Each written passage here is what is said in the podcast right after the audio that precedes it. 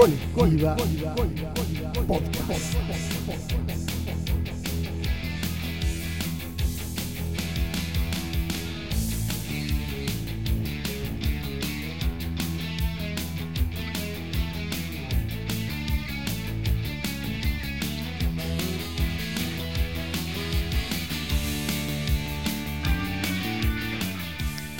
Bueno, bienvenidos Hernán y Lupita, ¿cómo va? ¿Todo bien? Bien, ¿vos? Bien, acá andamos, estamos de niñero parece. Está muy bien, está muy bien. Volvimos a hacer tres. Sí, exactamente. No va a aportar mucho, pero bueno. Bueno, pero la compañía es grata. ¿Cómo va? ¿Todo bien? Todo bien, tranquilo. Terminando una semana lluviosa. Creo que todos estamos en la misma. Bien, bien. Buena semana para mirar peli, para mirar series. Eh, sí, sí, eh, es lo que nos lleva a hacer una especie de asterisco del podcast anterior sobre películas. A ver. Este, nada, informar a la gente que, bueno, entre esas películas de las que hablamos, eh, hablamos de Apocalypse Now y nada, la acaban de subir a Netflix, así que es un buen momento para verla. Ahí tiene todo lo que decíamos, ¿no? Este, Rolling Stones, eh, ametralladoras, este, Napalm, Vietnamitas. helicópteros, minitas, todo lo que todo lo- Sí. selva, todo lo que dijimos. Y mucho rock. Y mucho rock, obviamente. Y tal vez en un par de días van a estar agregando las películas de Rocky. Este, así que, La saga completa de las películas de Rocky. exactamente. Y al final era Rocky 3, a la que pertenecía el tema de Survivor. Ah. Efectivamente era Rocky 3. Bien. Se va a quedar contento Gerardo entonces con que tenía razón. ¿Y qué pasa? Que yo, por mi parte, heredé toda la, toda la serie de películas todas juntas y las vi todas de forma entremezclada. Este, yo siempre no me acuerdo haberlo visto. eh, a- para mí, la pelea de entre Rocky y Apolo fue una sola, que primero ganó uno, después ganó el otro. Pero no, son dos películas diferentes. Claro, son dos películas. La de Mario Baracus no me acuerdo cuándo fue la última vez que la vi, y la de Van Drago la vi 150 veces. Claro. Bueno, eh, salvada esa, esa suerte de incógnita que nos había quedado. Y esto promete entonces un nuevo podcast de soundtrack, ¿no? Porque Sí, nos parece- quedó mucha, mucha música afuera. Este, hoy justo vi una, una saga de películas que me gusta mucho, que es las nuevas películas de X-Men. Este, Y es una, estas películas de X-Men pasan como en los 60 y 70, ¿viste? Cuando Sí. son jóvenes los mutantes. Y hay mucha rock también por ahí. Sí. Este, así que eso es una película que también puede ir, que nun- no la tuve en cuenta, la verdad, cuando hicimos el primer set list. Así que la gente puede ir aportando también. Si algo les parece que quedó fuera, además de lo que nos quedó fuera a nosotros, podemos ir agregando para una Bien. segunda lista. En Wolverine Orígenes hay algo también de Vietnam, ¿no? También, también Exacto. es un personaje. Los superhéroes son viven mil años, así que pasaron por todas las épocas Claro. y obviamente no van a saltear Vietnam y toda la, la ola, ¿no? Es la mejor época. Bien, vamos a lo que nos trae hoy. Vamos a lo que nos trae hoy. Hoy tenemos un podcast redondo.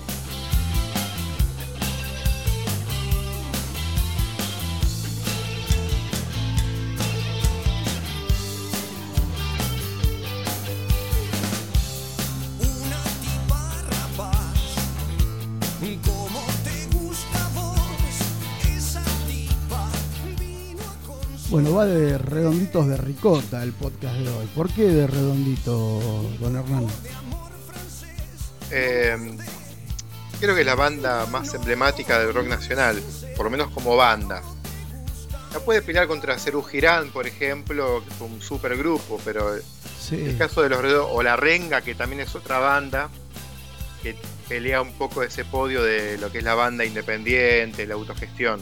sí. Pero, Pero los Redondos y después el Indio Solari esto es innegable, que tiene mucha más fuerza, a- empuje de, de la gente, básicamente. Pero Cerú Girán y La Renga son tan transgeneracionales como eh, el indio y los redondos de ricota.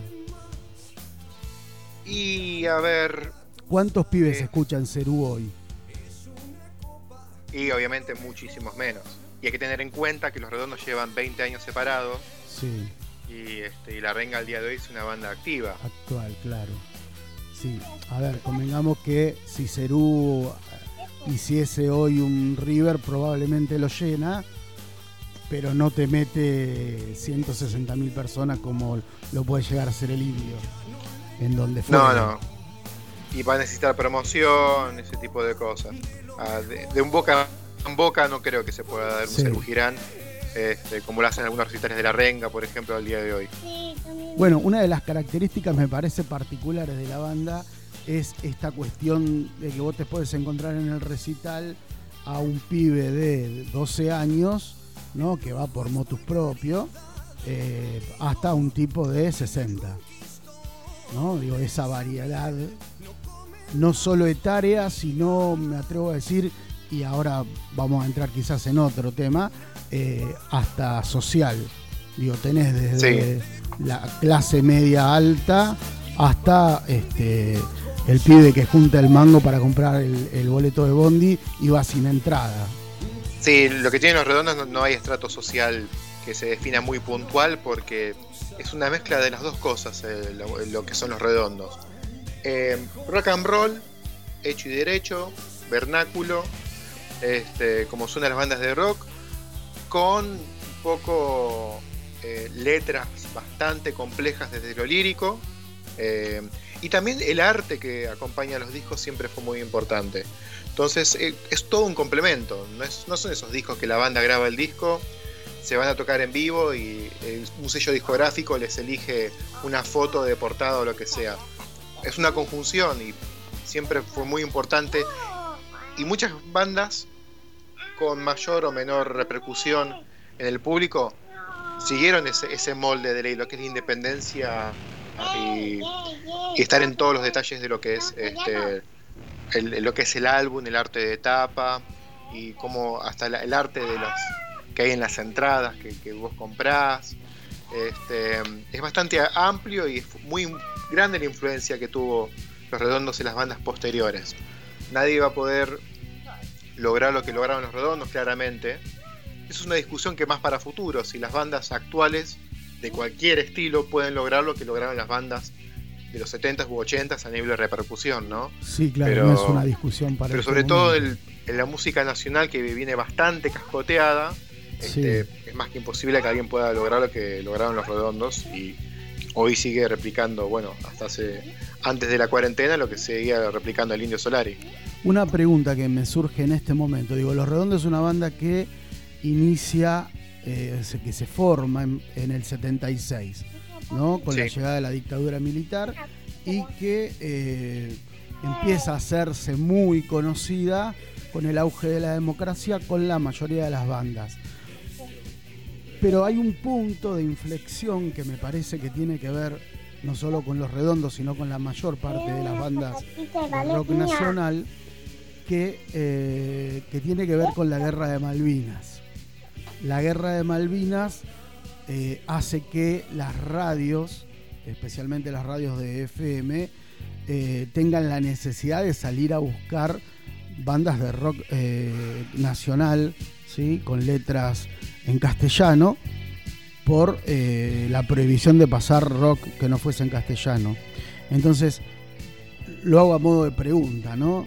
¿Esto habrá influido en, en- en el espacio que empieza a tener eh, Patricio Rey y sus redonditos de ricota?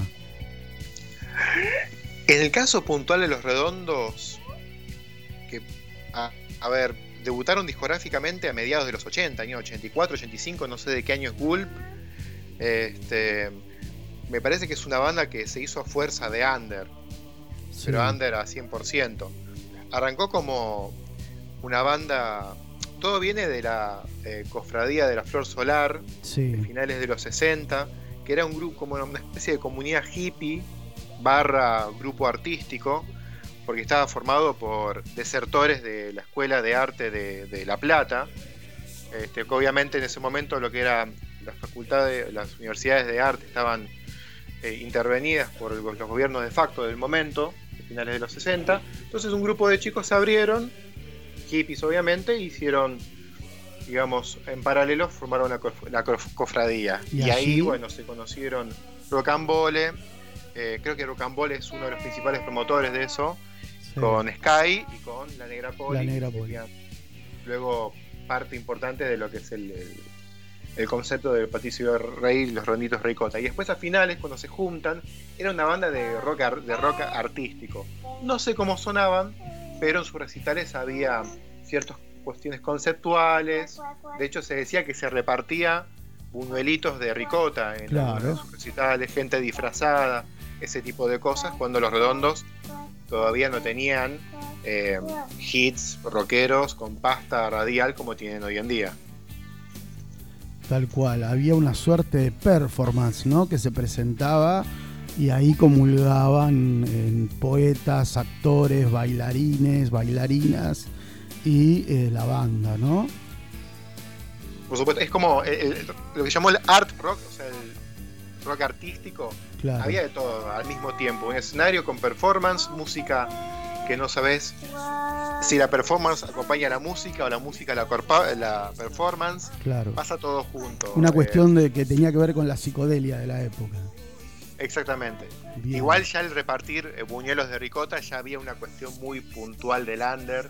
Este, no sé digo sentido del humor, pero había cierta cuestión bizarra que no era gente disfrazada de odaliscas haciendo bailes exóticos. Era una cuestión un poco más, este, nada, digamos de vanguardia. Claro. Eh, el hecho, por ejemplo, de que no hayan tenido nombre hasta el momento en tener que presentarse en un lugar en Salta y tener que decidir que el nombre fuese Patricio Rey y sus redonditos de ricota, eh, habla un poco también de esta, de esta cofradía, ¿no? de, esta, de esta convivencia y también de esta cuestión de la autogestión. Y ahí creo yo que hay eh, un papel fundamental que está encarnado por la negra poli, porque como hablábamos en algún momento, es raro que un manager ocupe el lugar que ocupa la negra poli.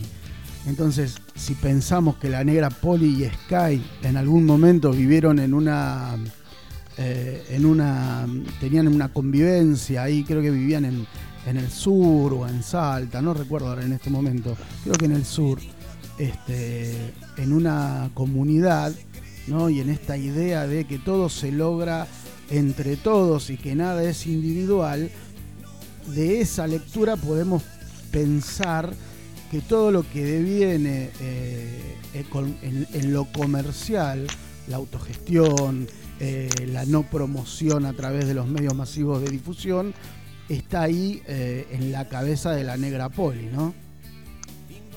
Sí, es importante para una banda tener un manager que no sea un sanguinario que lo venda a todos lados, ¿no? que, sino que sea alguien que siga al pie de la letra el concepto y que sea parte del concepto de la banda, eh, del, digamos, de la ma- el modus operandi de la banda, ¿no? De- desde respetar el concepto musical y, los términos con los cuales quiere una banda presentarse a la hora de, de- hacer un show y bueno, eh, los principios que tiene una, banda de rock y si hay una banda que triunfó muchísimo siguiendo sus principios son los redondos eh, y sus redonditos de ricota.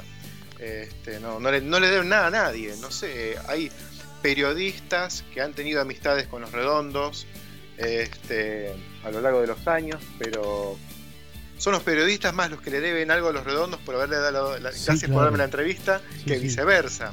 No es una cuestión de difusión, es una cuestión de bueno mostrarse cada tanto y le sirve más al que habla con los redondos hablar con, con quien sea, por más que sea un, un pasquín, un magazine de mediados de los 80, a, a Mario Pergolini. Claro. No sé a quién, le, a quién le sirve más. Sí, hay, hay muchas, muchas revistas de, de la época este, que, que hasta peleaban codo a codo con las bandas, ¿no? Y que conseguir eh, una nota con, con Sky, con La Negra y con, y con el Indio era todo un logro y no a cualquiera se lo daban. Ahora, esta, esta idea de, de ese halo de misterio que se da alrededor de, la banda, eh, ¿vos crees que es un poco buscado o es parte de, de, de una, de un acting, de una cuestión promocional? No creo que sea un acting.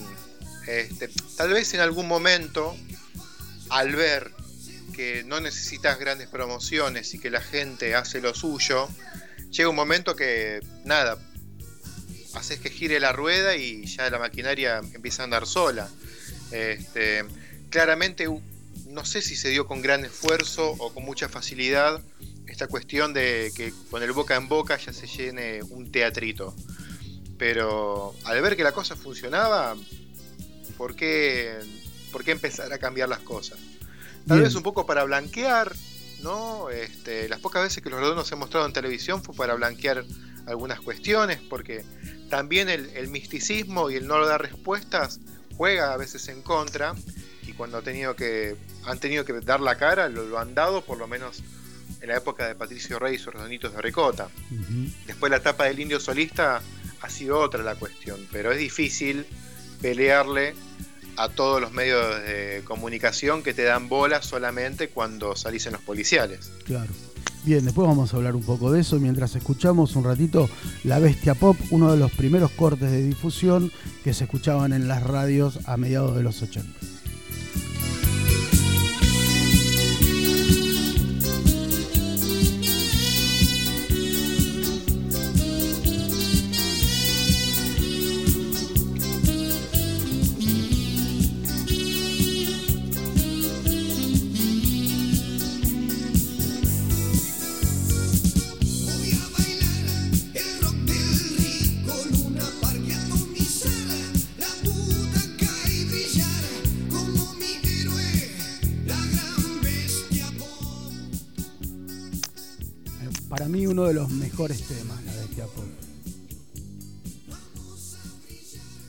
Preferidos.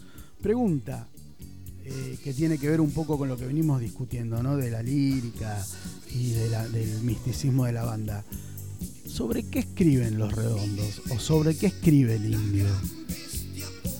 Eh, para mí, a ver, nunca analicé todas sus letras, de todas sus canciones. Los tópicos no creo que sean muy diferentes a los que propone una banda de rock. Este, ciertas cuestiones de la cotidianidad, el, el amor, cuestiones de la política, lo social. Este, pres- presumo que la bestia pop habla sobre un músico de rock, la popularidad.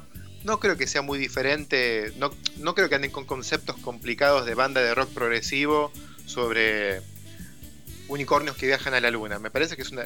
Dentro de lo lírico, la temática es terrenal. Después, eh, las metáforas que utiliza son metáforas nuevas, frescas y fuera de lo, fuera de lo común, con otra poética totalmente diferente a lo, de lo que hay en el concepto colectivo. Ahora, pero a diferencia de lo que uno podría pensar, esta. Voy a poner esta palabra un, poco eh, quizás extraña, ¿no?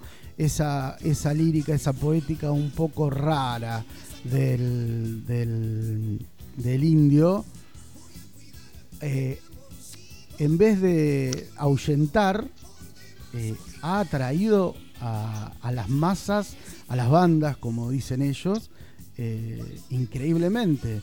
Muchos se han sentido representados por esas letras y hasta hemos visto gente llorar mientras el indio canta esas letras, cuando, seamos sinceros, algunas de ellas son hasta, me atrevería a decir, poco comprensibles.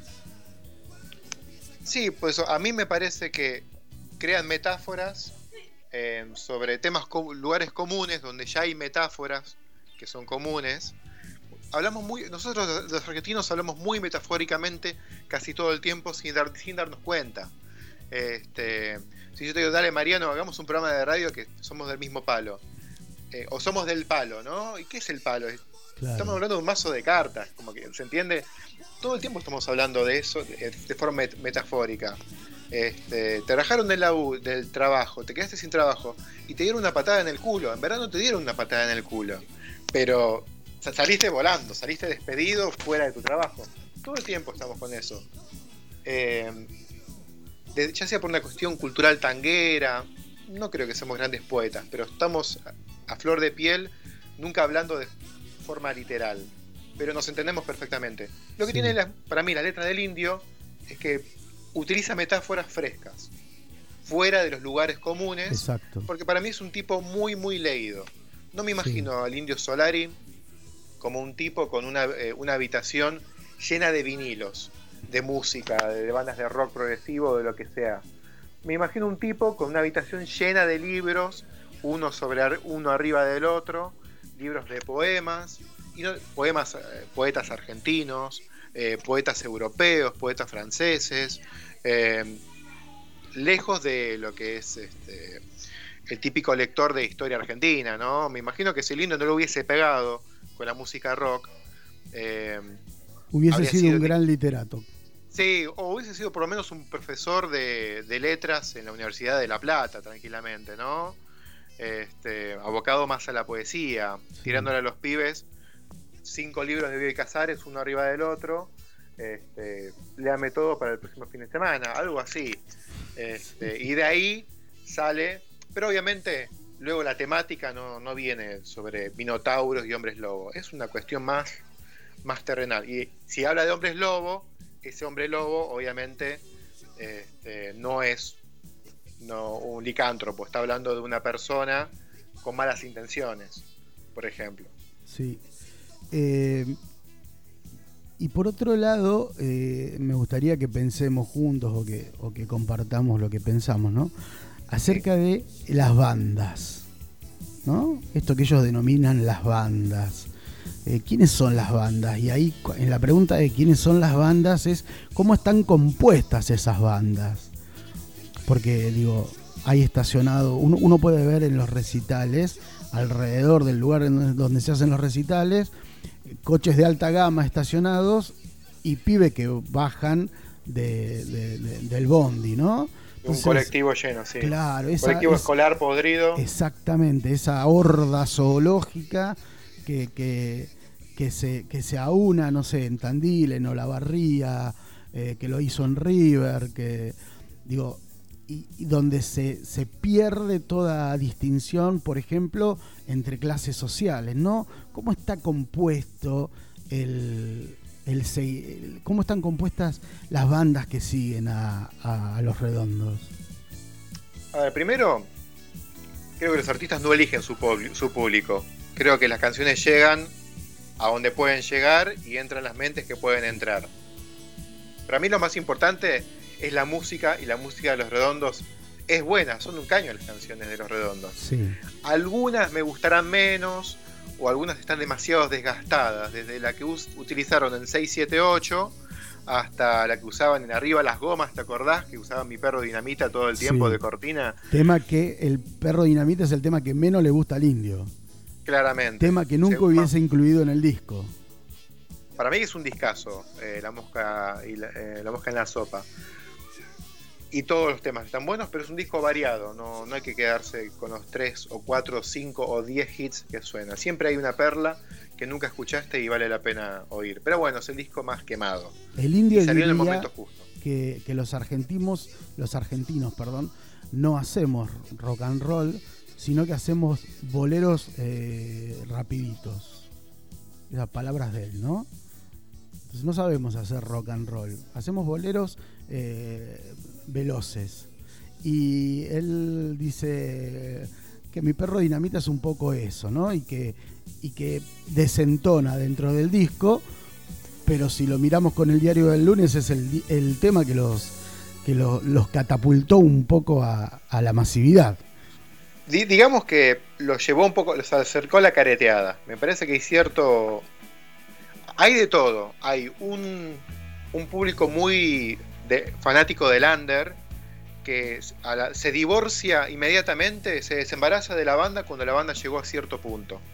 Pero por alguna razón de los redondos, no sé si ese público se bajó o si se bajó por cada uno que se bajó, este, se subieron 10.000 más. Claro. Porque no sé si los mismos que iban y a esos recitales under a comer buñuelitos de ricota fritos este, son los mismos que después, nada, agitaban las, las remeras en, en obras sanitarias o en los teatros o, o los lugares grandes donde empezó a tocar los redondos a principios de los 90. La primer movida tiene que ver con lo cultural, ¿no? Con toda esa gente alrededor de la cultura, eh, sea cual fuere la, la- la rama del arte, que los, los acompaña. Pero después la masividad tiene que ver con otra cosa.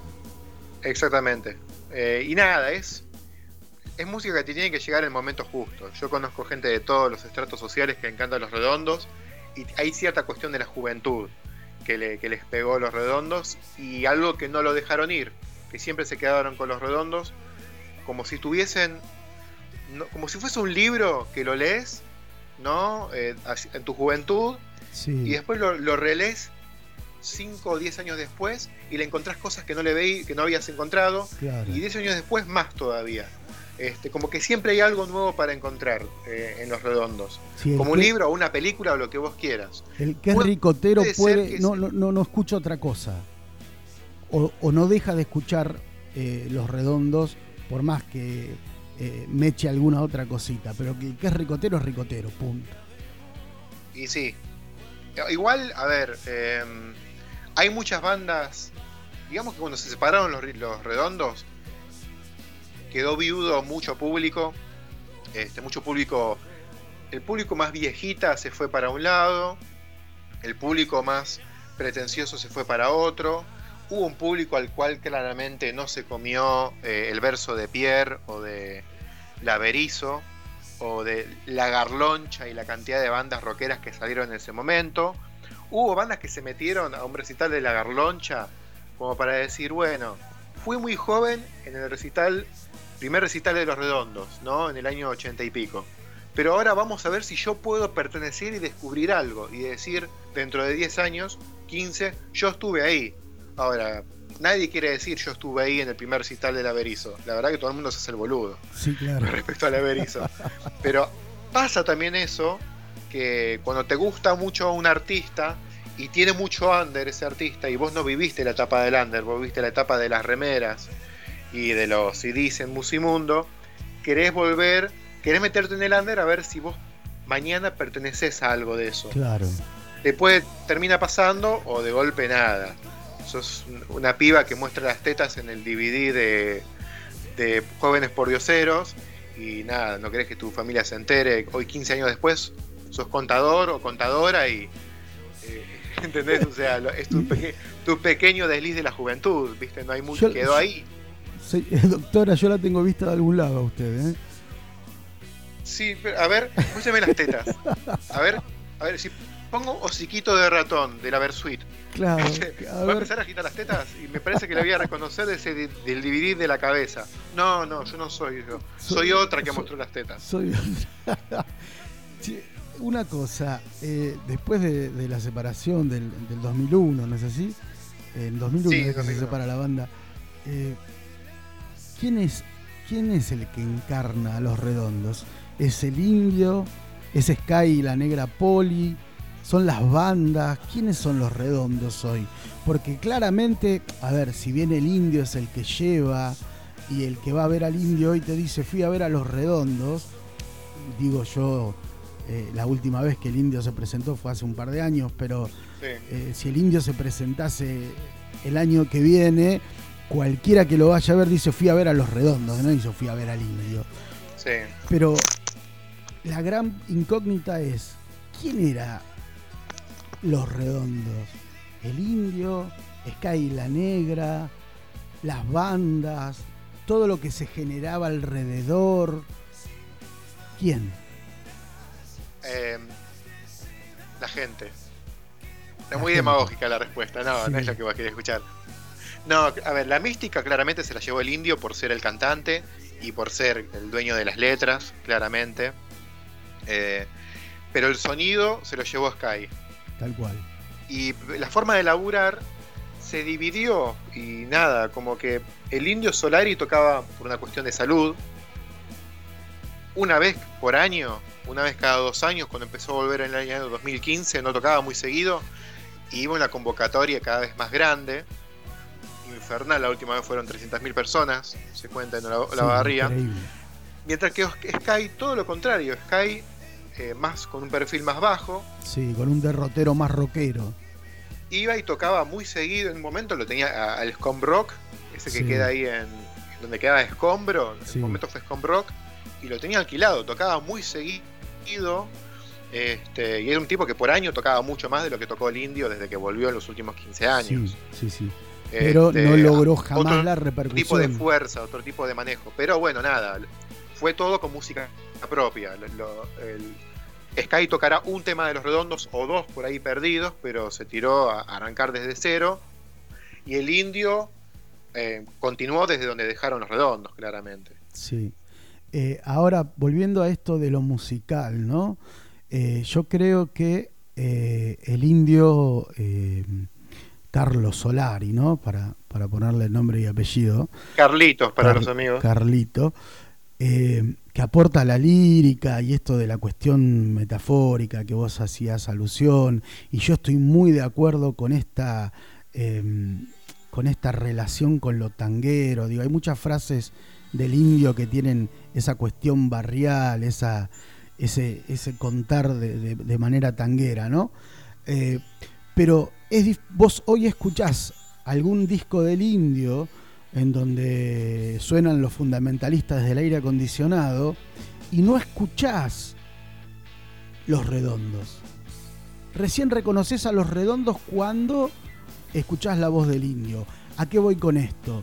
A que eh, Sky era fundamental en la banda.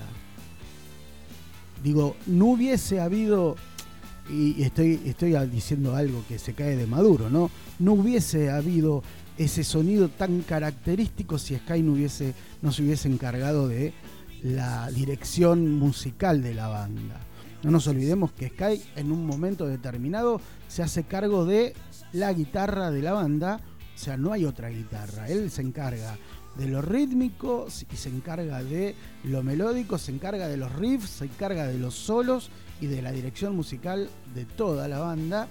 Y, el resto de los músicos van y vienen y, medio que están pintados, salvo, no sé, Willy Crook y, el otro saxofonista y el bajista que, que- que los acompaña durante un tiempo, pero van variando, ¿no?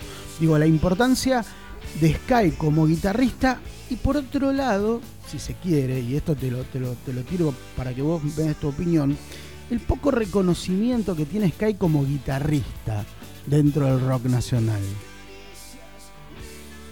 Sí, pasa que, a ver, los críticos de rock, presumo que a la hora de hablar de los grandes, grandes, generalmente intentan esquivar a fenómenos masivos como este para ir en pos de lo, de lo poco más fácil, de lo poco más reconocido y nada, como que ya tienen prensa los redondos, ¿para qué vamos a hablar de ellos, no? Este, y además, a ver, esa cuestión de los bajistas y los saxofonistas y los bateristas, creo que se aplica a todas las bandas de rock. Este, Charlie Watts toca la batería en los Rolling desde hace eh, 450 años.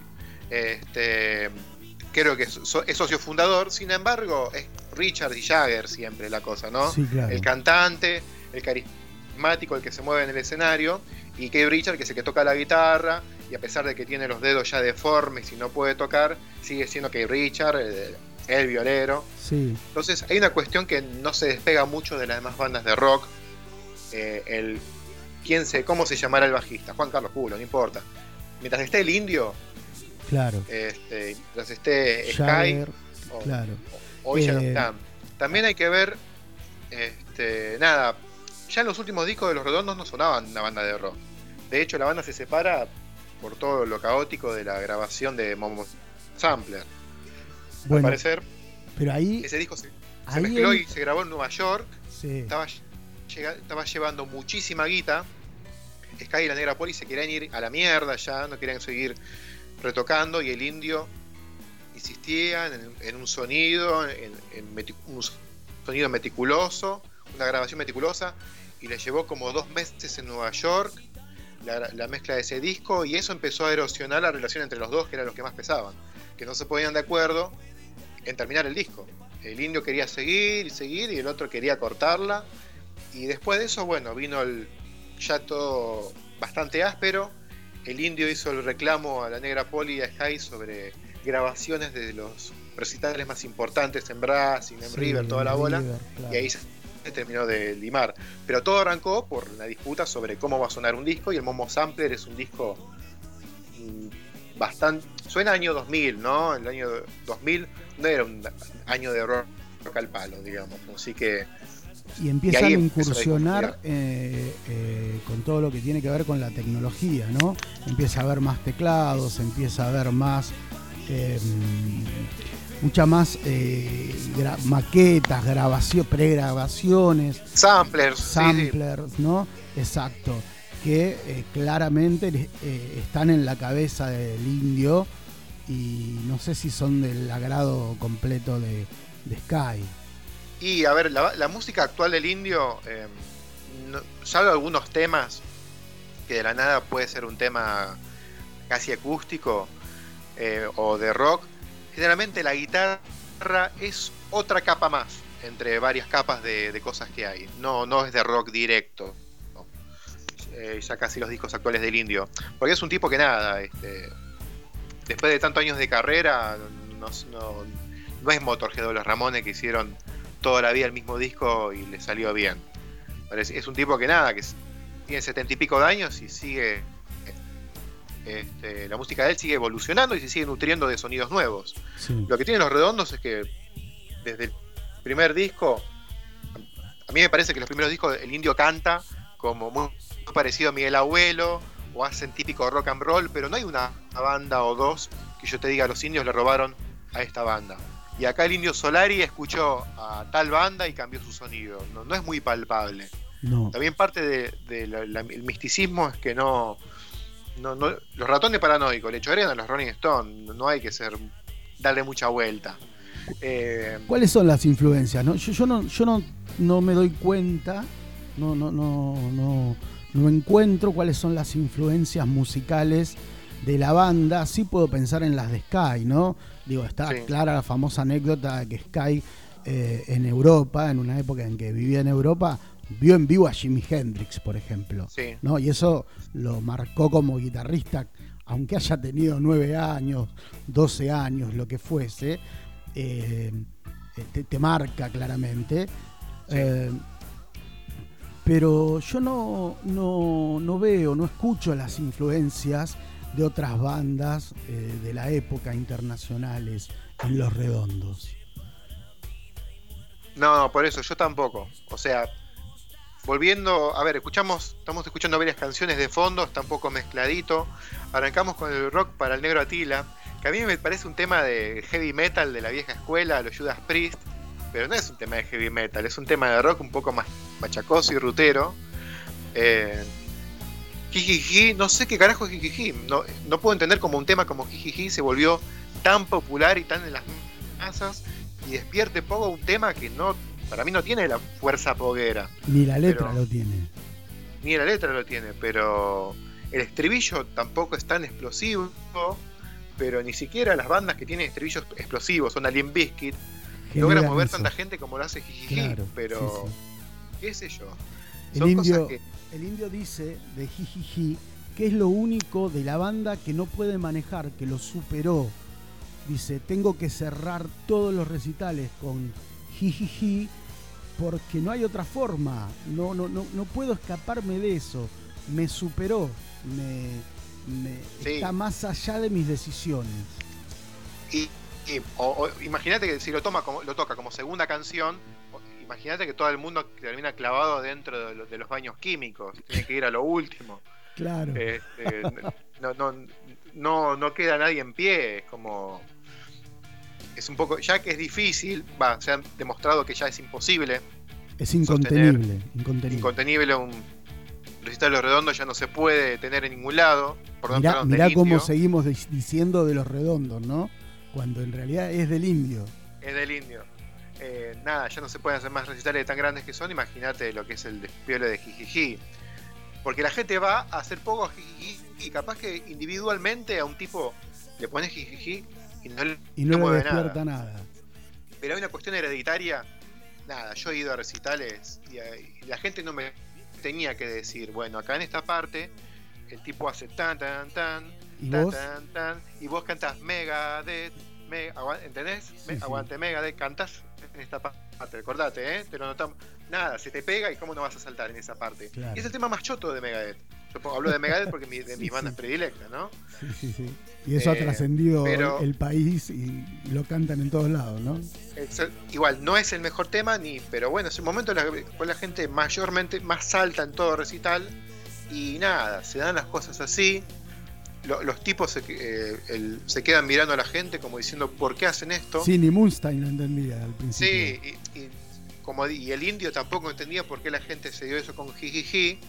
Eh, Va, bueno, qué sé yo, líricamente tengo entendido que Jijiji habla de la, de la, de la papota. Sí, todo el- eh, toda la canción eh, eh, siempre está uh, tu, tu, tu, haciendo la, la seña de la palita de la nariz todo el tema el que, el que cree el que cree entenderla tal vez habla de eso pero nada no me la traduzcas con, eh, acá en- eh, con una eh, botellita de Coca-Cola partida a la mitad y un vino. No me, no me hagas de traductor déjame sentirla a mí la canción. Vamos a darle un poco de volumen a Yo Caníbal, que quiero hablar de este álbum que me parece formidable. Por favor que el adiós no se alargue, me cansé de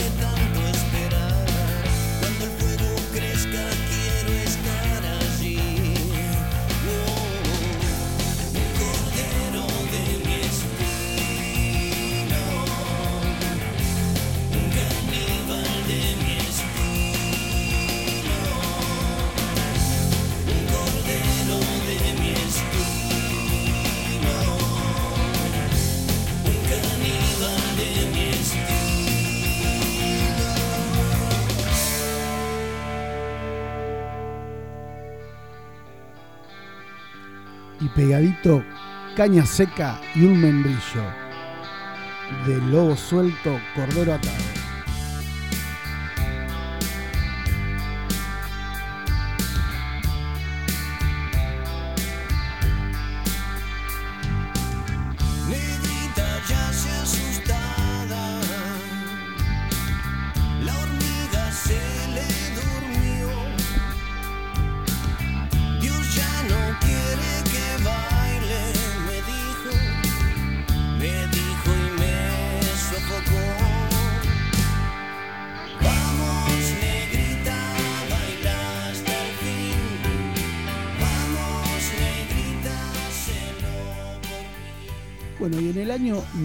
93, 1993, veía a la luz este álbum doble, si se quiere, ahora lo podemos discutir, de Los Redondos titulado Lobo Suelto, Cordero Atado, que para mí es uno de los mejores.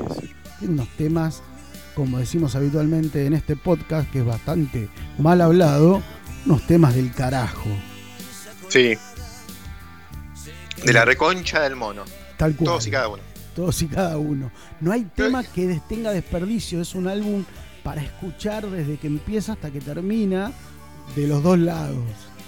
Sí, el primer, eh, del lado A y del lado B del cassette. Exacto.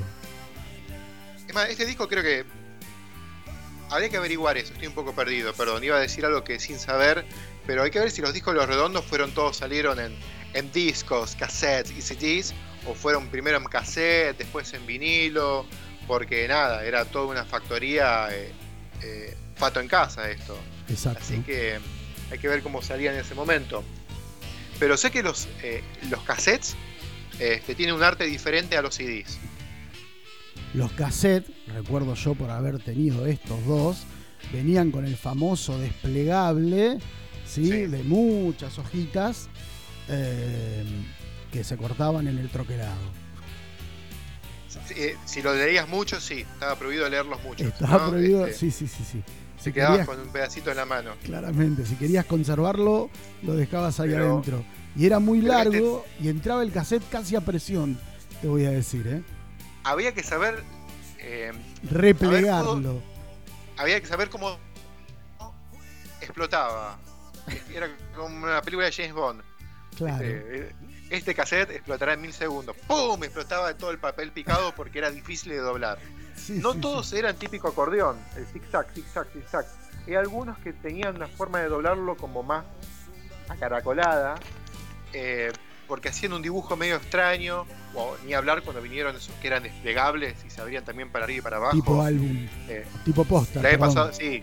Cuando era muy pretencioso el arte de tapa y querían que venga grande, eh, he llorado mucho. Este, sobre todo las ediciones nacionales. Este, este álbum en particular, eh, volumen 1 y volumen 2, salió en cassette y en CD. No salió en Ah. long play. Y ya estaba medio muerto el vinilo. Sí, Pero este, me acuerdo que tenían arte de tapa diferente. Hoy capaz que en, en Spotify aparecen con el mismo un arte de tapa renovado, pero me acuerdo que en CD y en cassette era diferente el arte. Y este, creo que el primer tema que me gustó de los redondos auténticamente fue La hija del fletero. temazo, Este, claro. Antes había escuchado mucho rock and roll, pero ese tema me pareció más. Ah, mira vos, no es todo rock and Eh, roll cabeza, rock and roll. Hay unos temas más Hay unos temas más. Eh, nada, una perlita de este álbum es que es el primer álbum y creo que el único de los redondos del cual Rocambole no es responsable del arte de tapa. Sé que una de las tapas las hizo el, el que era el bajista en ese momento de Los Redondos, que también es artista plástico, y que tengo un librito sobre ese artista plástico, Semillas no sé cuánto, ahora lo googleamos, este, que también es artista plástico y dibujante, eh, y metió arte de tapa en varios, no sé si puntualmente las portadas, pero a ver, porque los discos se llaman iguales. Pero hay un disco que tiene un gatito Sí, en la portada, no, el volumen. el otro, el que tiene un, lo- el que un lobo tiene y un lobo, cordero, ese dibujo es segurísimo de, de- de semillas. eh, y bueno, hablando de Rocambole, digo, para hacer un paréntesis, Rocambole estuvo desde el primer momento porque formaba parte de la cofradía, ¿no? Exactamente. Eh, nada, eh, después de formar parte de la cofradía, que duró un par de años porque era una comunidad hippie, este, viajó un poco por el mundo y después volvió a finales de los 70 a la Argentina para encargarse de, de lo, desde el primer flyer de todo lo que es el arte de, de Patricio Rey y sus ronitos de ricota. Un flyer es básicamente eh, va a tocar una banda en vez de una gran marquesina colorida es una cuatro por- hoja 4x4 blanco y negro fotocopiada y pegada con plasticola Que en se alguna sale a pared pegar con engrudo, claro. Con engrudo este, creo que es eh, harina de maíz y agua Exacto. eh, fotocopiar ta ta ta ta ta y a pegar a pegar carteles por todo eso es un flyer Harina, hoy de, es todo harina de, más de profesional trigo. o directamente nada el grupo de WhatsApp y a la, mierda ya está Sí, hoy pero en esa época era todo de papel y tinta blanco y negro Sí, y no sé si había fotocopiadora en ese momento. ¿eh?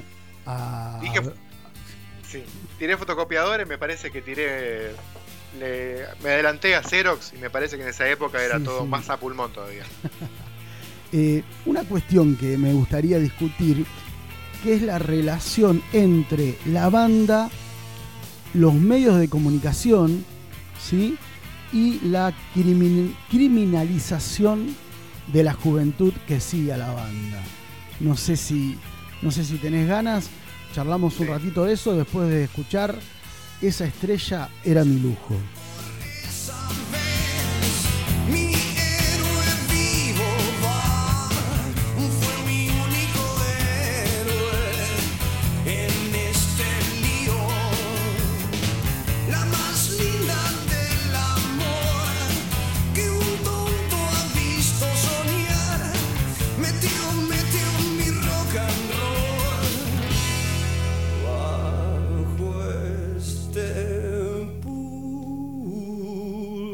Pulso. Bueno, y ahí tenés un tema de amor, ¿no? Digo, ¿de qué hablan los, los redondos? Bueno, ahí tenés un tema claramente de amor en esa estrella era mi lujo. O de cocaína. De amor, Sí, por supuesto. no se ponga en apologista. Eh, bueno, volvamos a esto que yo le, Ya con, planteaba. con Vietnam nos llegó una carta de documento de Francis Ford Corpora, así Sí. que basta de hablar de drogas por un par de podcasts. Eh, cuando los medios de comunicación, especialmente los diarios, que eran los, los que tenían acceso a eh, las presentaciones de las bandas de rock, eh, se encuentran con los redondos, los redondos aparecen más en el suplemento policial que en lo que sería hoy el suplemento sí. ¿Qué pasa con esto? Obviamente hay medios que hablan de rock solamente cuando pasa algo de este tipo, cuando muere un fan, cuando un fan se quita la vida y lo primero que encuentran es que tiene remera de una banda rockera o Claro. estaba escuchando tal canción. Hay cierta prensa que no habla de rock y se mete cuando tienen que rellenar un par de páginas o tres o cuatro y que, y que venda diarios. Es así de simple. Este, hay, creo que el suplemento sí, o el Rolling Stone, o todas esas medios, siempre han querido hablar con, con- con los redondos, pero solamente los redondos dirán, no, no gracias, y capaz que le darán la entrevista a Cerdos y Peces o alguna revista de vanguardia, ¿no? Sí, a pelo en su época, por ejemplo. Porque Pe- pueden Pelo- darse ese Pelo lujo, tenía mucha tirada igualmente, ¿no? sí, pero, Pero- pueden dar- darse ese lujo. Sí, claro. Ahora, este, nada, obviamente prefieren, ir- presumo que los medios de comunicación, para ellos, el- al día de hoy el rock significa algo rebelde y prohibido. Ah, o sea, hablan, por ejemplo, ¿no? En San Isidro hay picadas, los pibes co- corren picadas. Y ponen música de Pantera, de Ramstein, o ese tipo Claro. de música para pasarte los autos haciendo coleadas. Cuando Claro. en verdad los pibes van escuchando Maluma al palo los que hacen coleadas, pero la música rockera es eso, es por, Está es- asociada a la eh, violencia. exactamente. Sí, entonces, un, poco nada. lo, un poco lo retomábamos ese tema en el podcast de Riff, ¿no? Exactamente. O sea, en The Who, ¿está bien? Sí, Eh, en, en un recital de The Who eh, murieron varias personas porque nada, escucharon la música desde, desde afuera del escenario. La, música, la banda estaba probando sonido, la gente pensó que la música estaba empezando, que estaban empezando a tocar. Hicieron este, una estampida de gente y murió gente en ese recital. sí. Eh, Lo mismo en recitales de ACDC, lo mismo en de Pearl Jam y hubo accidentes. Y Eh. las bandas tuvieron que convivir con eso. Pero en el caso de los redondos también tuvieron. Pero a los redondos no se, lo- no se les perdonó. Digo, cuando en el 91 eh, asesinan a Wal- la federal asesina a Walter Bulacio, eh, la, prensa le cae a los redondos por todos los wins. Le reclaman eh, la muerte del pibe, le reclaman el no acompañar a la familia, eh, le reclaman el no hacer mención a lo que había pasado, cuando en realidad todos conocemos la historia y sabemos que eh, esto pasó fuera del predio en donde se estaba haciendo el recital y, y el responsable, y ya lo dictaminó la justicia mucho tiempo después de lo que pasó, eh, fue la Policía Federal. Pero la prensa sigue asociando eh, a las bandas con la violencia.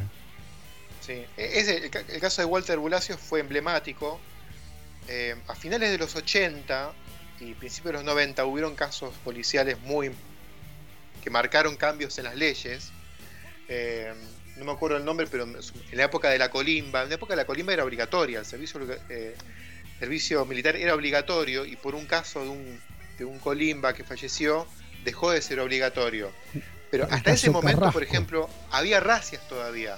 Afuera de un recital Sí, pasaban con un camión la, la cana y lo- se lo llevaba lleno de pibes para averiguar antecedentes en las racias. Eso era una racia y había hasta finales de los 90. Después del caso de Wal- Walter Bulacios, que era un pibe menor de edad, que se lo llevaron de los pelos, lo metieron en un, en un camión eh, lleno de otros pibes que iban a ver a los redondos en, en obras sanitarias. Y nada, lo cagaron a palazos en la comisaría y murió de un traumatismo craneal. Y a partir de ahí se terminaron también las racias. Era un momento. Hoy tenemos, bueno, después Cromañón, tenemos otra situación con respecto al rock, pero a principios de los noventas era un panorama totalmente distinto de la sociedad y ni hablar que todavía estaban digiriendo que, sus- que los pibes vayan a un recital de rock y no a bailar catunga a un boliche. O sea, había un a los cambio. carnavales de comunicaciones, por ejemplo. Exactamente, o sea, eh, la- había terminado la dictadura en el finales del 83, pero había mucha gente que seguía con, una, ca- con cierta cabeza y acostumbrada a ciertas cuestiones este, que a, lo- a lo largo de los 90 fueron cambiando. Sí, igual hay algún dinosaurio suelto todavía. O alguno, o peor, peor todavía, peor es gente que no la vivió y que es joven y Sí. que quiere que vuelvan. Uh, qué, qué bien que es- estábamos seguros en esa época que no había delincuencia. Este, nada, estos negros, ¿sabes cómo se los lleva la racia? No, hay gente joven ¿Qué que no saben qué es lo que es racia, que no saben ni cómo escribirlo. Va con doble Z, racia Sí, señor. si lo quieren escribir, eh, y nada, piden mano dura y piden algo que no vivieron, este, que es peor que los dinosaurios, porque los, eh, los- los viejos dinosaurios tal vez están jubilados y perdieron cierta autonomía y cierto poder, pero los jóvenes que son el futuro, cuando agarran esos discursos y los repiten, ahí es cuando la historia se vuelve a repetir. Entonces la idea es que sin necesidad de vivirlo y tropezar dos veces con la misma piedra, la gente pueda ser consciente de un poco de lo de la suerte que tenemos un poco del presente en el que estamos. Upa, qué lírico. Escuchemos Masacre en el Puticlub.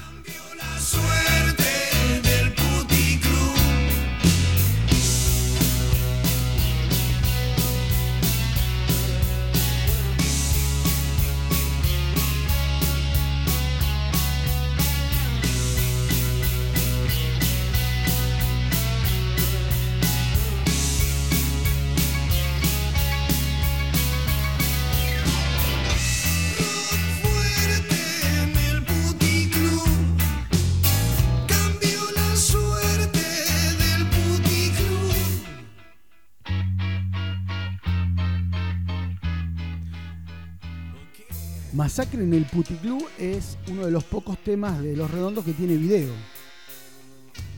Exactamente, es un video animado, Sí, bastante barato de la animación, eh, todos dibujos de rocambole, claramente. eh, y nada, es bastante literal los dibujos con los que pasa en la letra. El gordo cañón eh, y sus dientes, y se ven los dientes así que bailan dentro de, de una bocaza de un negro. Este, pero bastante divertido. Igual no aparecen los redondos tocando y mirando a cámara, quédense tranquilos, así que es parte del concepto y nada, un- es artístico también un videoclip. sí. Pero esto de eh, que las bandas hacían uso y a veces hasta abuso de los videoclips para promocionar los álbumes es algo que nuevamente en Los Redondos no se da. No, no, yo presumo que si lo hacían, lo hacían por algo artístico y no por una cuestión de promoción, que es básicamente por lo que se hace un videoclip. Eh, otro dato, de otra perla, nosotros solemos tirar eh, esos datos perdidos, es que eh, uno de los álbumes que, del cual ya estuvimos hablando, que es La mosca en la sopa, tiene dos artes de tapa. El LP, ¿sí? el disco, salió con un arte de tapa de rocambole muy particular, en donde se puede ver un cerdo eh, alimentándose. eh, una, un- una pintura, no, no sé si llamarlo pintura, vos me vas a corregir que sabes mucho más de esto que yo, en donde Rocambole utiliza un, él dice, un gato momificado que encontró debajo de una chapa en un techo y lo usa en ese, en ese cuadro que después se convertirá en la tapa.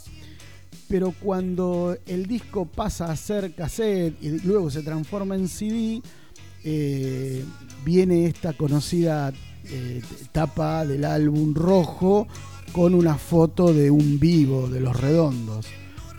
Pero si uno se detiene en, en, el, en el- en el arte de tapa de este disco, el que hablábamos, el primero, el de Rocambole, es muy bueno. Es buenísimo, es una mezcla de entre, no sé, una pintura con mucho relieve, ¿no? Porque como que utilizó una pintura muy, muy espesa en esa imagen humana que hay y atrás está esa, ese dibujo de, esa, de ese cerdo que tiene un pescado en la boca. Este, es muy bueno ese arte de tapa. Y atrás hay un nene con una caja de, de cartón en la cabeza, la como cabeza. tapándose los oídos. Es muy loco ese arte de tapa.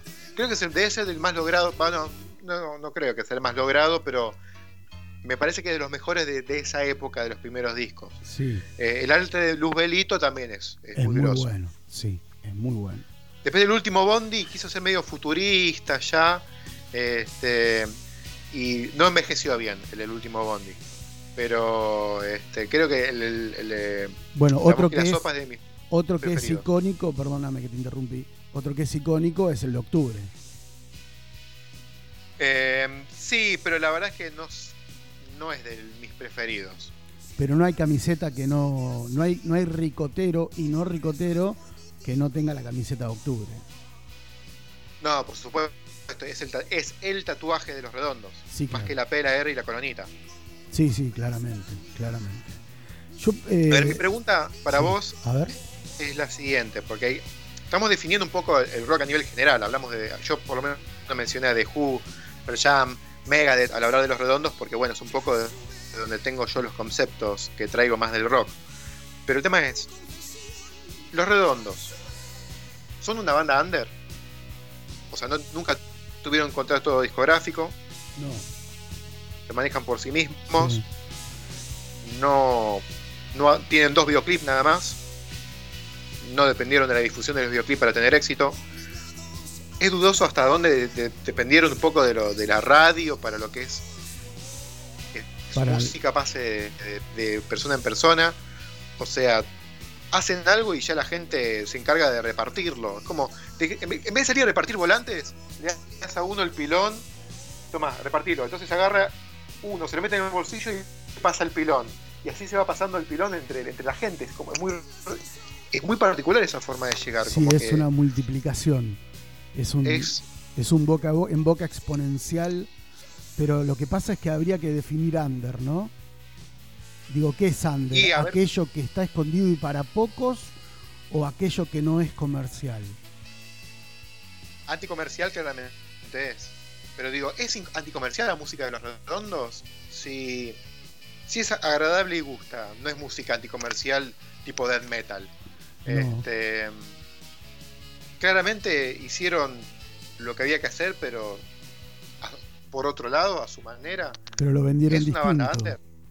Eh, ¿Es una no, banda independiente? es Independiente una ya está claro que sí. está claro que es una banda independiente. No creo que sea una banda under.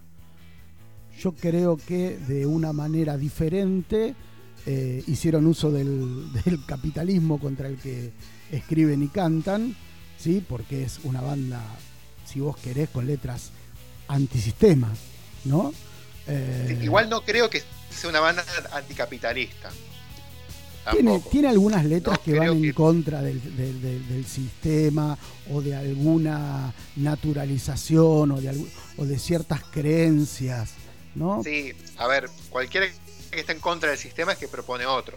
Estamos hablando, de- una cosa es estar lugar del rock, lugar común del rock, es estar en contra de la picadora de carne que se vuelve muchas veces el sistema.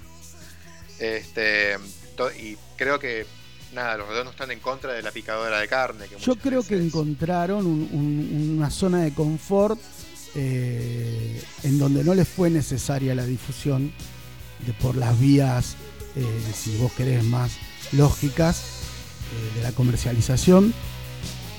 Y, y ahí se quedaron. Pero bueno, volvemos a la, a la, Pasa a que la llegó un momento parte- que más allá de la independencia, Sí, eh, empezaron a tener problemas. Este, creo que el primer, la primera vez que di- eh, dieron una entrevista dando la cara fue cuando se suspendió un recital en Olavarría Sí. a mediados de los 90, sí, no. este, porque se iba a dar el recital y un día para el otro los prohibieron este, y tuvieron que dar la cara diciendo, mira, no, no, no somos el cuco, básicamente, ¿no? Este, y a partir de ahí tuvi- eran muy pocos los lugares donde podían tocar y pasó esa cuestión de Mahoma y la montaña. O sea, ellos ponían el lugar y la gente iba. Sí, cual éxodo bíblico. Al día de hoy, eh, hasta el último recital eran los éxodos y ahí hablamos, ¿no? Gente de todos los estratos sociales, no sé si de todas las edades, porque quien va al recital de los redondos sabe que tiene que tener el cuero bastante grueso porque hay que soportarse un éxodo bastante importante. Sí, Eh, y un o sea, creo que Kung Fu- bastante. Lo piensa dos veces. No, no, mirá, no, no, acabo de comprar chacletas nuevas, no, no quiero caminar tanto. Este, es complicada. Hay que. eh, no es moco de pavo. Bueno, la última vez fue caótico lo de Olavarría. Sí. Pero es una experiencia bastante particular. ¿Y qué es lo que te lleva hacia adelante? Yo lo hablé con un am- un amigo mío que es fanático de los redondos. Y lo que te lleva no es el indio. Bueno, de acá a 4 kilómetros está el indio esperándome. Lo que te lleva es la gente. La, la gente va coreando, la gente va contenta. eh, y eso es lo que te lo lleva Bueno, dale, vos, vos querés hablar de la misa. la misa, exactamente. Vos querés hablar de la misa ricotera. Eh, ¿Quién es el dios de esta religión redonda y de ricota? Técnicamente Patricio Rey, que es un ente que no existe, pero claramente el Papa es el Patricio. Rey. Ah, vos decís que el Papa, claro, el Papa es Patricio Rey, es el indio. Claro. Siguiendo la metáfora, porque le preguntaban quién es Patricio Rey y hablaban de un ente que no existía, porque se decía que el nombre de los redondos, porque habían leído en una revista que un músico llamado Patricio Rey, eh, en, una parte de una revista que los músicos daban sus recetas. Recetas de ¿No? cocina, claro. Bagli- Baglietto, Baglietto y sus empanadas árabes, ¿no? Eh, el bahiano, oy, oy, oy, oy, y sus bananas fritas. claro. Y Patricio Rey, músico Patricio Rey y su redondito de ricota. Eso fue, lo leyeron así en el eh, la, la- la que cabezal de la nota y eso quedó como banda. Nunca supe qué músico se llama Patricio Rey. Nunca lo No. conocí. quizás es una Googleás leyenda. Eso es una leyenda, pero bueno, supuestamente es un ente. Bueno, si vos le Obviamente preguntás a respuesta, porque estoy, estoy críptico. Estoy críptico A ver, para responder. Pero no, sí, claramente van a ver al indio. El indio en vivo ya no puede cantar, eh, no se lo escucha, se olvida las letras, este, pero como la banda suena ajustadísima, eh, ajustado como tanga de puta, vamos a decirlo Sí. de esa manera, tiene un Dream Team ahí atrás, ¿eh? eh, sí, tiene un- un- una aceitadísima y nada, está el indio ahí parado y la gente, ¿qué, qué excusa necesita? Sí, tiene el beneplácito para que se para divertirse y se divierten. El tema es que nada, pegas un salto y aterrizás sobre 400 tipos, porque está bastante concurrido el Es, es- es impresionante, el pogo más grande del mundo. ¿Y qué te parece la, los, los discos del indio posredondos? A mí en lo personal, Sí, a ver, yo sé que cuando salió el Tesoro de los Inocentes, el bricotero promedio lo compró, lo escuchó y lo tiró por la ventana. Cuando sacó, salió el Tesoro de los Inocentes, mucho rockero, este, confeso, ¿eh? sí, no les gustó. Como que apuntaba para otro lado, y ahí claramente eh, volvemos a que Sky se llevó el sonido. Y el niño quería ir por otro lado, y fue, pero para mi gusto me resultan más interesantes, porque a mí me gusta el rock alternativo. No soy tanto de. Mi banda preferida del universo, lo vuelvo a aclarar, es Fey No More, que pones un disco y tres o cua- cuatro canciones suenan dentro del estándar rockero metalero, pero las otras canciones te tiran un bossa nova, te tiran un, un- soul, te tiran un lunch, te tiran un tema de, a, grito pelado, de esos que, se- escuchás como al tipo se le van af- aflojando los mocos de la garganta de tanto gritar, y después, no sé, un, un tema lento, una balada melosa, y yo me, yo me crié con ese, esa manera, entonces el disco del indio se me hace muy, muy, muy llevadero. Si fuesen todos temas de rock and roll al palo, salvo que sean los Ramones, al cuarto tema saqué el CD. Entonces me resulta muy, muy, eh, muy, muy interesante lo que hace solista. sí. A mí me parece que en este caso. eh, A mí me gusta sí. eh, Riff 7, a vos no, así que No. yo sé para dónde va Bueno, lo tuyo. y acá va lo mío, ¿no? Sí, claramente. Eh, yo no, no, no, no encuentro a los redondos en los discos del indio. Te voy a ser absolutamente sincero y voy a ganar muchos detractores con esto, ¿no? Pero claramente, como vos contabas recién, cuando yo fui a buscar a los redondos en el primer disco solista del indio, no los encontré. Y la realidad es que no, no los encuentro en ningún disco después de la separación. Y sí los escucho quizás en los discos de, de Sky. Sí, claramente. Entonces, Porque Sky, dentro de todo, mamosa lírica, tiene una voz bastante similar. bastante De hecho, similar. canta Pero canta mejor que el indio para mí, ¿eh? Sí, puede ser. Tiene un timbre bastante amigable. Tiene un poco de, de la lírica de los redondos, no es que dice típica canción de Pomelo, No, no, no, no. la no, nena es no, rock, el rock es nena. Tiene ahí, este, pero bueno, el público lo, lo elige el indio. Sí. Sky toca muchas más, tocaba muchas más veces. Creo que en un año Sky tocaba en más lugares y mayor cantidad de veces que el indio desde que volvió. El, indio tocaba un recital cada año y medio, dos años. Este, Sí, y el indio tocaba todos los sábados, tal cual. 300 Sí, sí. lucas de gente y nada. eh, para mucho menos gente tocaba Sky con otro modus operandi diferente a los redondos. Eh, él iba a la gente un poco más. Pero bueno, Sí. debe ser. Si lo hubiese pasado igual que el indio, también habría tocado una vez cada dos años para 500.000 personas. eh, este, nada, en un, playón de Carrefour. Pero nada, se allá- dio que la gente respondió de otra manera. Más allá del estado de salud del indio, eh, convengamos que su personalidad también es muchísimo más hermética. Si bien Sky es un tipo que se cu- que cuentan que es un tipo, si vos querés, tímido, justo y medido con sus palabras, eh, el hermetismo de la figura pública de, del indio Solari es una característica. Entonces, Yo le me- diría sí. divismo, medio divo, me parece el indio Solari.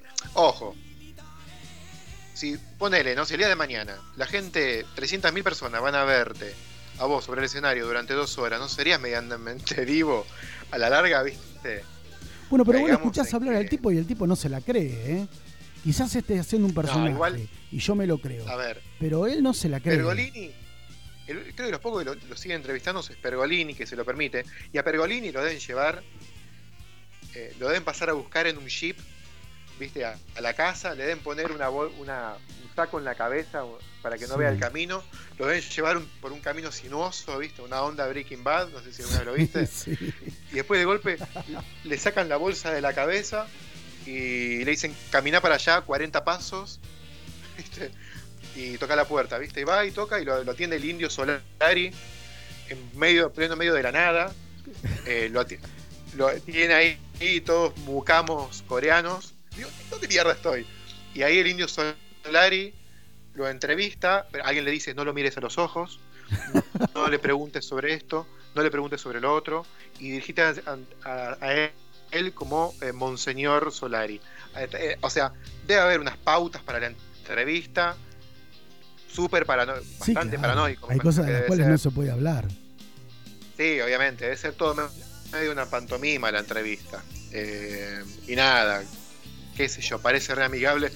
Qué lindo que me preguntas eso, qué, buena pregunta, ¿viste? Sí, vos me diste las preguntas, ¿qué querés? Pero bueno, son sus condiciones y te repito, no sé qué tanto le sirve al Indio Solari hablar con Pergolini.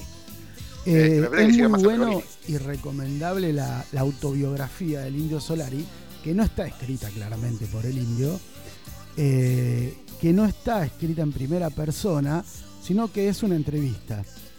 Eh, si bien el, el periodista que lo entrevista es muy allegado a la banda y al indio en particular, eh, me parece que no tiene desperdicio y es muy recomendable. Eh, se llama Indio Solari y tiene, es rojo, el, el- la biografía es roja, el libro es rojo, y tiene los ojos del indio, los ojos Sí, sin que- anteojos, Memorias o, o- memorias que mienten un poco o Me- recuerdos que mienten recuerdos un poco. que algo así, mienten un poco. Eh, y me- parece que es recomendable, es muy recomendable. Mientras tanto, escuchamos el tema que vos nombrabas hace un rato, La hija del fletero, un- una pista, un corte muy, muy piola.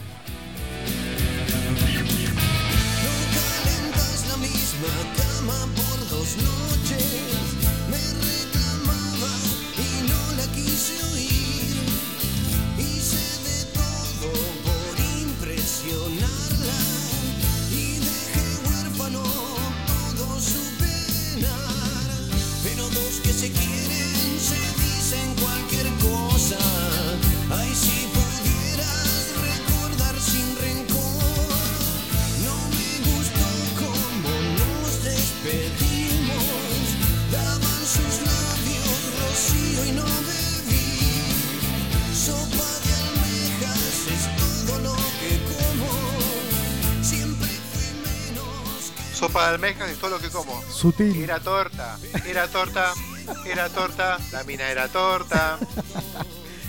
Muy buen tema. ¿Sabes, indio, loco? ¿Sabes cómo te quiero, indio? ¿Sabes que yo también me enamoré de una mina que, que, te- que gustaban las minas también? ¿Sabes, indio, cómo te quiero? Puede pasar, ¿no? Yo, yo tiré eso por tirar algo, porque pero siempre pensé eso, que todo trata de haberse enamorado de una mina que, que no le correspondió, pero bueno. Son cosas que pasan. Son cosas que pasan. Bueno, eh, vamos a darle continuidad ya casi para ir cerrando este nuevo encuentro de Barbarie Colectiva Podcast con un tema eh, que nos gusta mucho.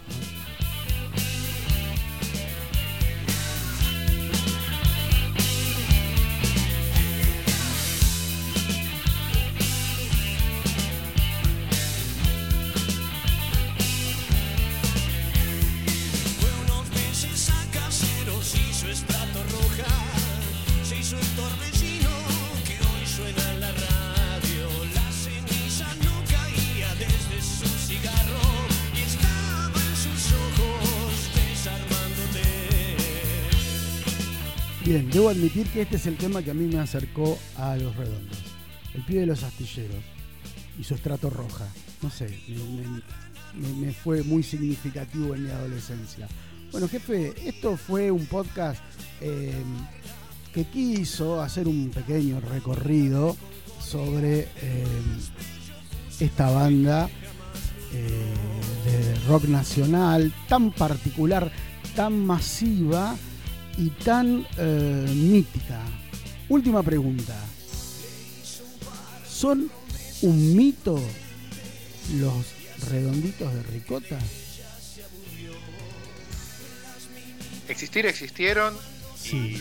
y le hicieron a su manera y les fue bien y creo que es un par de bandas siguieron los pasos de, de los redondos la renga y los piojos creo que eran las dos bandas que más habían logrado trascender con el boca en boca pero bueno los piojos se separaron y la renga sigue tocando pero no tiene nun- ni a palo la misma repercusión que, que, que tiene el indio hoy en día eh, hay bandas que son ricoteras, pero no creo que el Averizo represente, pero en tres carajos lo que representaba los redondos. No, claramente. Creo que agarró a cierto público, como yo había dicho anteriormente, eh, primero con hambre de under y después con nada, con canciones ricoteras en la radio. No sé si Pierre vende cinco entradas al día de hoy. Eh, Las pastillas del abuelo. Y con ese nombre no es una banda ricotera, Igual no sé si compartís, pero me parece que el rock nacional está un poco huérfano. Y a ver, pasa que el rock propiamente dicho, rock rock, siempre tiene una banda referente. Este, en, los, en los 70 había bandas referentes de Charlie o de, no sé, Taco Spinetta al frente. En los 80 había bandas referentes del sonido ochentoso, Charlie con, con todo su bagaje, de teclados, Los Abuelos de la Nada, eh, Sumo, Virus, que fueron bandas que bueno, que se vieron poquito beneficiadas con esa cuestión que hablábamos del 82 de la prohibición de la música en inglés. Eh, después nada, de los 90 vinieron bandas eh, tipo Animal que o Hermética que marcaron un poco la música más pesada. Después vi una, una movida del reggae, la música reggae creo que pegó muchísimo acá en la. Argentina y reemplazó a lo que es la distorsión fuerte. El ska también Eh, pegó. También, todo lo referido a la cultura reggae y jamaiquina, el ska, qué sé yo, también se puede hablar de los Cadillac. No hubieron como 40 bandas como los Cadillac que le hayan pegado. No, Este, ninguna, los decadentes no son como los Cadillac. No, no, claramente. Entonces creo que la- acá en Argentina nunca hubo una escena, salvo en la cueva que habría muchas bandas de, de power trio, de rock nacional, nunca hubo una escena que te deje cinco bandas que suenan más o menos parecido. La New Wave o el post-punk o ese tipo de cosas. Soda Stereo también es una isla en sí misma.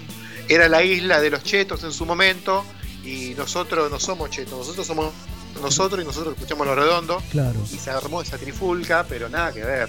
Creo que nunca hubo una escena Ponele que el rock viejita, de mano de viejas locas y muchas bandas que se ponían la garompa rock and roll y eran un poquitito de los redondos, un poquitito de viejas locas, un poquitito de paranoico. Eh, la Versuit, ¿qué era Versuit? Rock platense. Río Platense. Eh, no sé, ¿entendés? Río Platense. No, no sé, creo que nunca hubo un estilo musical que haya dominado acá. Creo que fueron grandes bandas de diferentes estilos, este, pero y las bandas después que surgen copiando eso no, no llegan a gran puerto. Puede que después de Los Redondos, por ser una banda tan grande Los Redondos, eh, al separarse hayan dejado tanto huérfano ¿no? Eh, de, de- de recital se habrán subido al primer tren que, se- que había más o menos parecido. Y como el indio no toca seguido, entre, entre esos dos años Sí, hay que salir Hay que descargar la adrenalina en algún lado.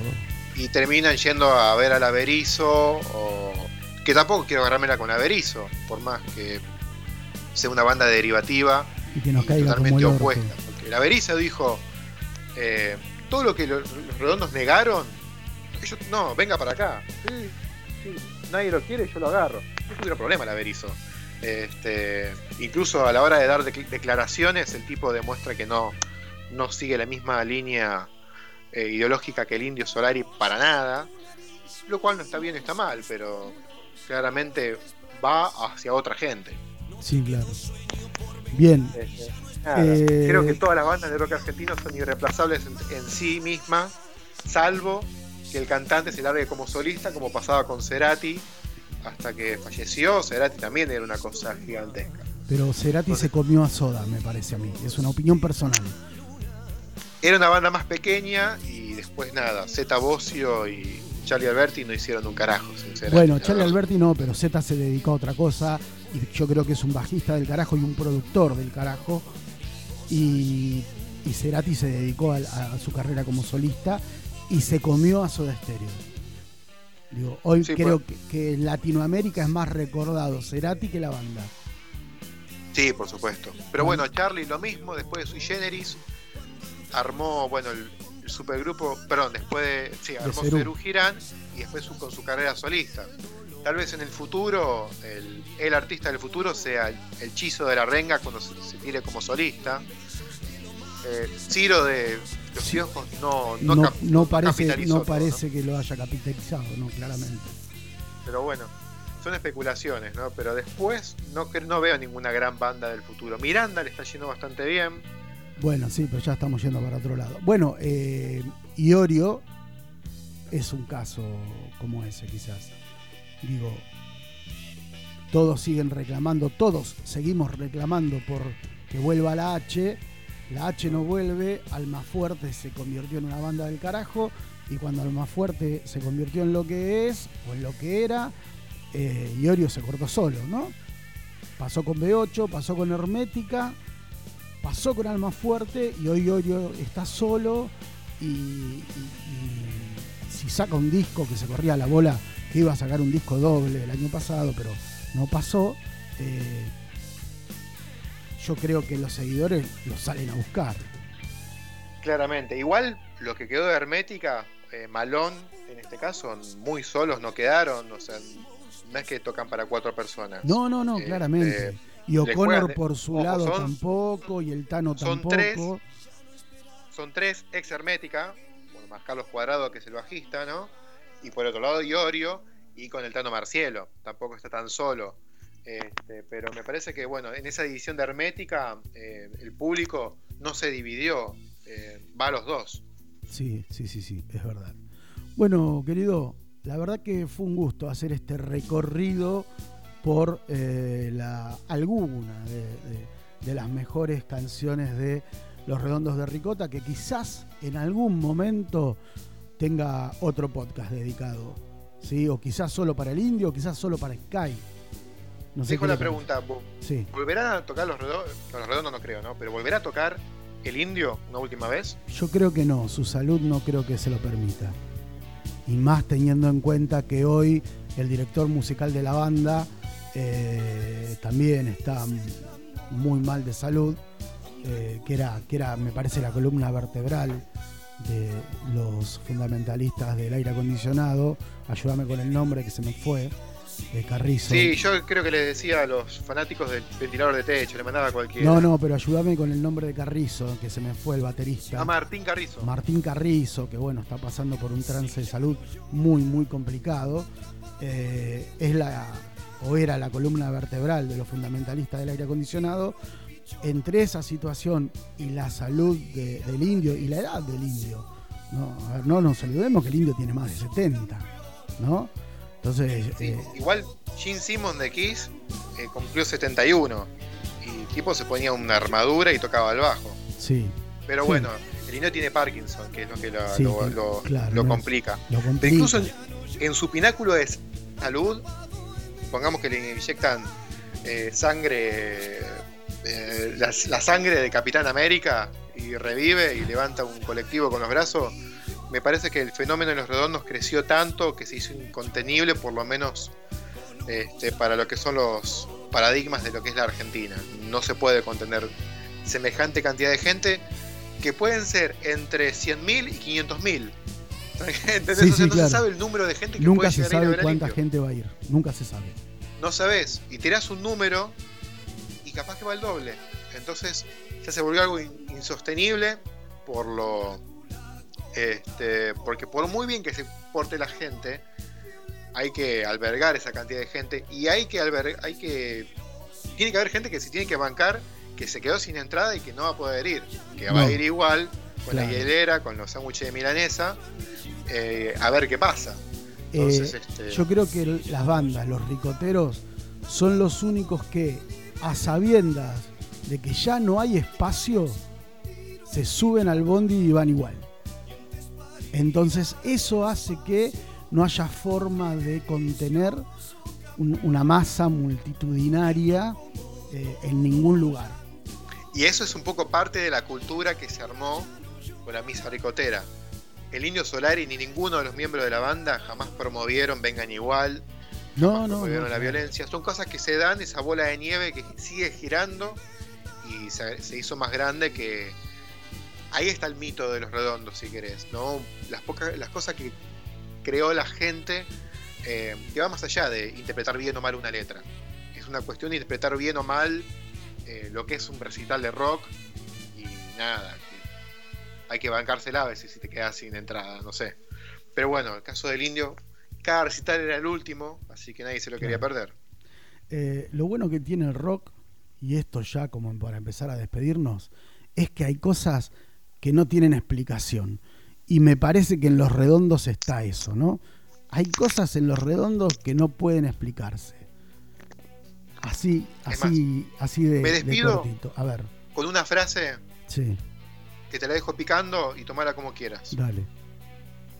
Ñan frifuli, fari furi, fari fu. Eso habla de papota. Querido, esto fue Barbarie Colectiva Podcast, Redonditos de Ricota. Y termina, ¿y cómo va a terminar? Así, mirá.